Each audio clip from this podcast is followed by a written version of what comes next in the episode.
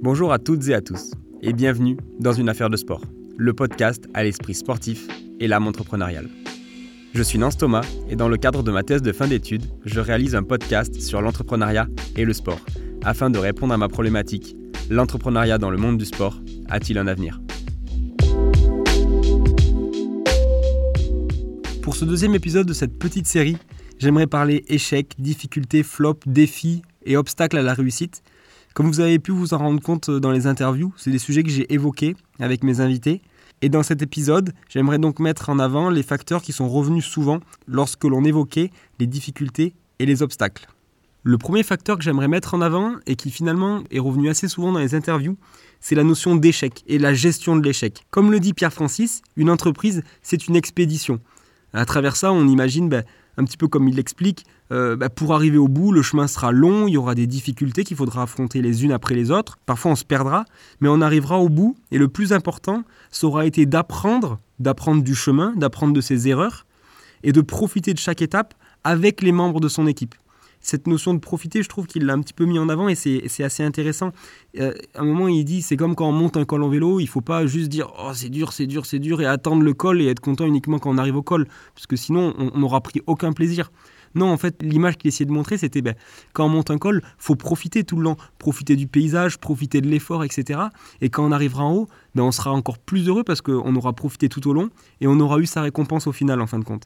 Donc je trouve que cette petit, ce petit parallèle était vachement intéressant et, et c'est vrai que je pense que c'est quelque chose à prendre en compte.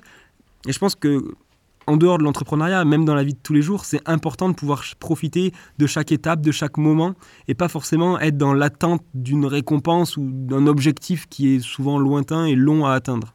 Pour revenir un petit peu donc à, l'erreur et à l'échec, euh, bah, c'est vrai que dans l'entrepreneuriat, on l'entend souvent le dire, etc.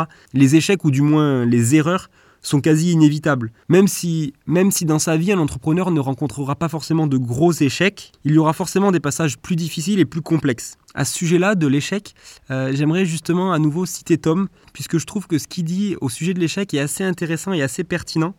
Euh, donc je vous laisse écouter un petit extrait, puis écouter aussi ce qu'il nous dit par rapport au directeur des Galeries Lafayette. Donc euh, oui, beaucoup. À mon avis, je me suis plus trompé que j'ai réussi, même si ça s'est bien fini et ça reste quand même un coup de chance, donc ça amène une bonne humilité. Mais je me souviens en franchise, quand j'avais lancé la marque Alto Café en franchise, j'avais carrément fait des campagnes en disant, je demandais 20 000 euros de droit d'entrée, et c'était faites-moi confiance tellement je me suis trompé quoi. Alors j'appelais pas ça des erreurs, j'appelais ça des apprentissages. La presse l'avait très mal repris et tout, mais pour moi je disais bah je me suis trompé avant toi, donc vraiment gagne du temps, donne-moi 20 000 euros, je te donnerai tout ce que je, tout ce que je t'éviterai toutes tes erreurs. Donc oui, à mon avis l'erreur et l'échec font partie du, du projet en fait il y avait le grand patron des Galeries Lafayette, c'était un emplacement qu'on avait, qui m'avait dit, un jour où je devais être un peu plus, euh, bah, justement une petite perte de motivation, il m'avait dit, euh, l'échec est la condition indispensable à la réussite. Donc pour lui, en fait, seulement maintenant, je pouvais commencer à espérer réussir, puisque j'avais goûté à l'échec. Comme on dit, sans se tromper, euh, il n'y arrive pas, entre guillemets. Ouais, ça, étalonne les choses, ça fait... Enfin, franchement, j'aime bien prendre l'image de l'enfant qui tombe. Tu sais bien que, chaque fois, tu sais bien qu'il finira par marcher, tout le monde le sait l'entrepreneur qui tombe, on a l'impression que c'est dramatique.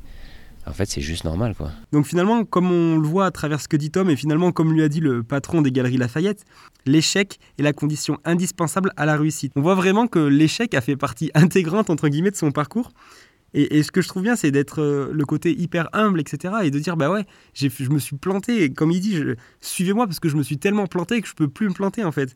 Et du coup, je trouve que c'est assez intéressant euh, d'être euh, même hyper ouvert par rapport à ça.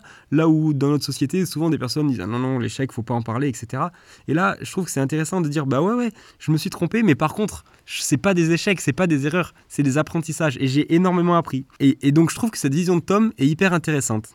Et donc, comme vous avez pu vous en rendre compte dans la quasi-totalité des interviews, euh, ça a été souvent relevé, euh, cette notion d'échec. Et, tous les invités sont finalement d'accord pour dire que l'échec fait grandir et il est toujours utile. Et comme je disais avec Tom, euh, d'ailleurs, nombreux d'entre eux ne parlent même pas d'échec ou d'erreur, mais ils parlent bien d'apprentissage. Et donc une fois de plus, on pourrait encore refaire à nouveau un parallèle avec le sport, où pour le coup la notion d'échec y est assez importante. On l'a un petit peu évoqué dans la notion parallèle, mais cette notion d'échec dans le sport, elle est ultra présente.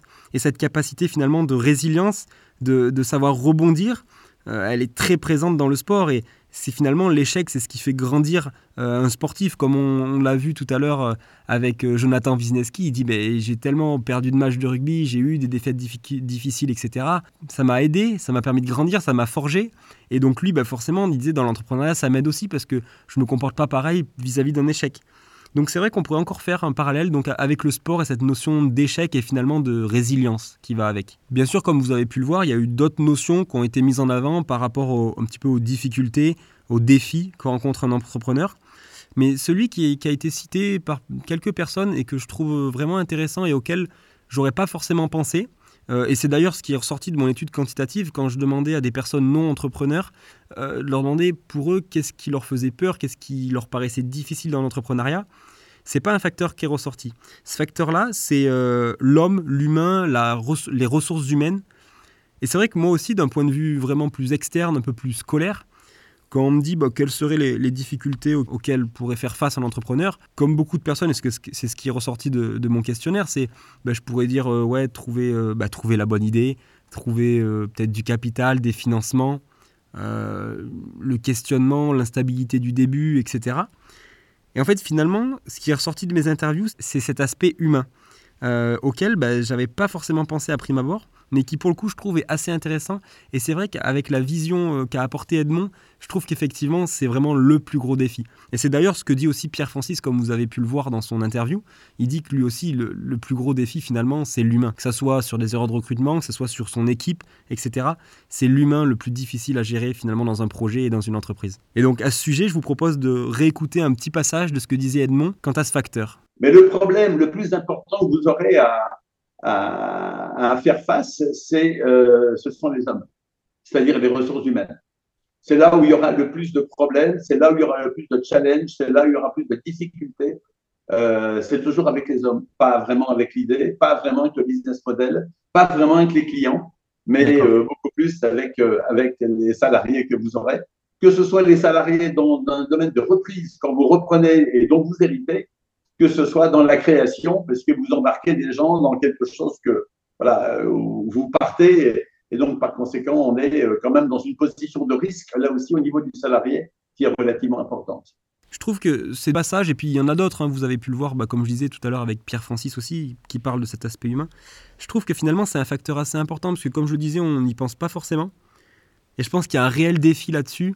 Et l'entrepreneur qui saura ou qui aura la fibre pour gérer au mieux cet aspect-là, s'enlèvera quand même une bonne épine du pied. Pour conclure rapidement ce petit épisode, je dirais bien évidemment qu'il n'y a pas uniquement ces deux facteurs, puisque comme on l'a vu, il y en a énormément. Et puis comme me disait Pierre Francis, en fait ça ne se partage pas, ça se vit. Et les erreurs, bah, elles seront différentes d'un projet à l'autre, d'une personne à l'autre. Mais donc du coup, pour en mettre deux en avant, je trouve que ces deux facteurs sont intéressants et un petit peu différents de ce à quoi on pourrait penser à prime abord.